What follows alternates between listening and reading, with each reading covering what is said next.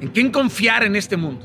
¿En dónde poner la confianza en este mundo si todo mundo me defrauda? Bueno, pues yo pongo mi confianza en Dios. Fuera de ese círculo para mí no hay garantías. Así de simple, radical, ¿verdad? Pero lo que me dice el hombre lo considero, pero lo que me dice Dios para mí es garantía irrevocable. Y ahí es en donde coloco mis sueños, mi vida entera. Te juro que jamás serás traicionado, vas a ser confrontado, tu fe será probada, pero quien permanece firme en Él, firme ve sus sueños. No te salgas de esa voluntad. Que te dé terror que se haga tu voluntad, porque su voluntad es el lugar más seguro que puedes encontrar en esta vida. No te salgas de su voluntad aunque te veas rodeado de leones, aunque te tiemblen las piernas, querido. Deja con hambre a los fucking leones, mantente firme en él. Aunque no lo entiendas, el Eterno ya tiene lista tu mesa, tu corona. La gloria nos espera. La vida sin Dios carece de sentido. Por más que busques en tu interior, te juro que no encontrarás el propósito de tu vida. El éxito y el propósito son dos cosas abismalmente diferentes. Puedes tener reconocimiento en el mundo y aún así no entender la razón de tu existir. Fuiste creado por Él y para Él. Y hasta que no entendamos esto, nuestra vida no tendrá sentido. Tu propósito no está en ti, está en Él. Nuestros éxitos un día van a ser superados por alguien más. Los homenajes serán olvidados. Los títulos habrán caducado.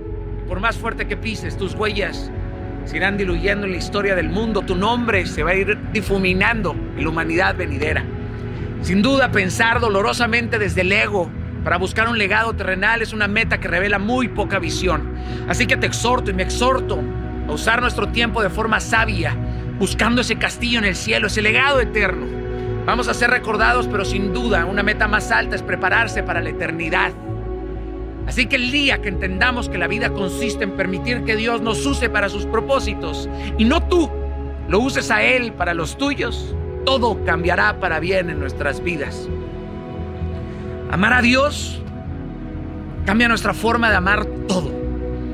De amar al mundo, de amar a nuestros enemigos, de amar nuestras, nuestras metas. Se necesita coraje, querido. Firmeza. Ni siquiera sentirte digno lo más hermoso de Dios es que toma a la gente indigna y la pone delante. Pon tu confianza en Dios. Nunca vas a ser defraudado.